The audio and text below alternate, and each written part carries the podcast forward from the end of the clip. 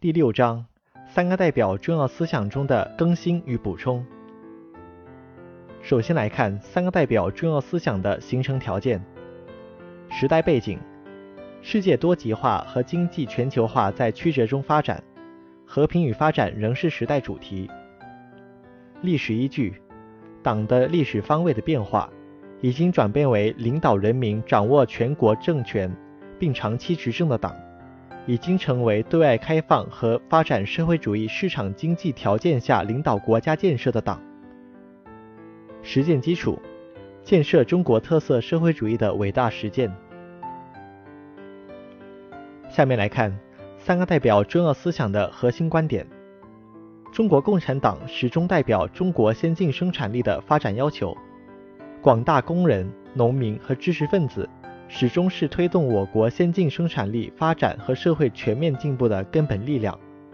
人才是第一资源，科学技术是第一生产力，是先进生产力的集中体现和主要标志。科学的本质是创新。二，始终代表中国先进文化的前进方向。如何发展社会主义先进文化呢？一，必须弘扬民族精神。二、加强社会主义思想道德建设，这是发展先进文化的重要内容和中心环节。三、必须做好思想政治工作。思想政治工作是经济工作和其他一切工作的生命线，是我们党和社会主义国家的重要政治优势。三、始终代表中国最广大人民的根本利益。四、始终做到三个代表。是我们党的立党之本、执政之基、力量之源。下面来看三个代表重要思想的主要内容：一、发展是党执政兴国的第一要务；二、建立社会主义市场经济体制。一九九二年，十四大正式把建立社会主义市场经济体制确立为我国经济体制改革的目标。建立社会主义市场经济体制，必须坚持和完善公有制为主体、多种所有制经济共同发展的社会主义基本经济制度，必须毫不动摇巩固和发展公有制经济，毫不动摇鼓励、支持和引导非公有制经济发展。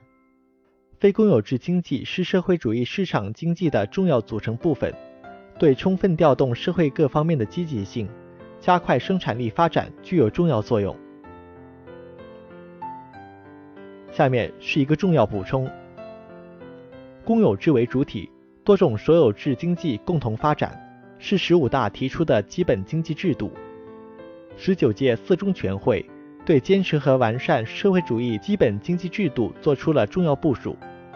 一、所有制结构方面，是在公有制为主体、多种所有制经济共同发展作为基本经济制度基础上，把按劳分配为主体。多种分配方式并存和社会主义市场经济体制上升为基本经济制度，这一重大创新标志着我国社会主义经济制度更加完善、成熟、更加定型。对于更好发挥社会主义制度优越性，解放和发展社会生产力，推动经济高质量发展，具有重要的指导意义。二、分配制方面，提出了健全劳动、资本、土地。知识、技术、管理、数据等生产要素由市场评价贡献，按贡献决定报酬的机制。其中，土地、知识、数据等生产要素参与分配是首次提出。三、全面建设小康社会。四、建设社会主义政治文明。依法治国是党领导人民治理国家的基本方略。是发展社会主义市场经济的客观需要，是社会文明进步的重要标志，是国家长治久安的重要保障。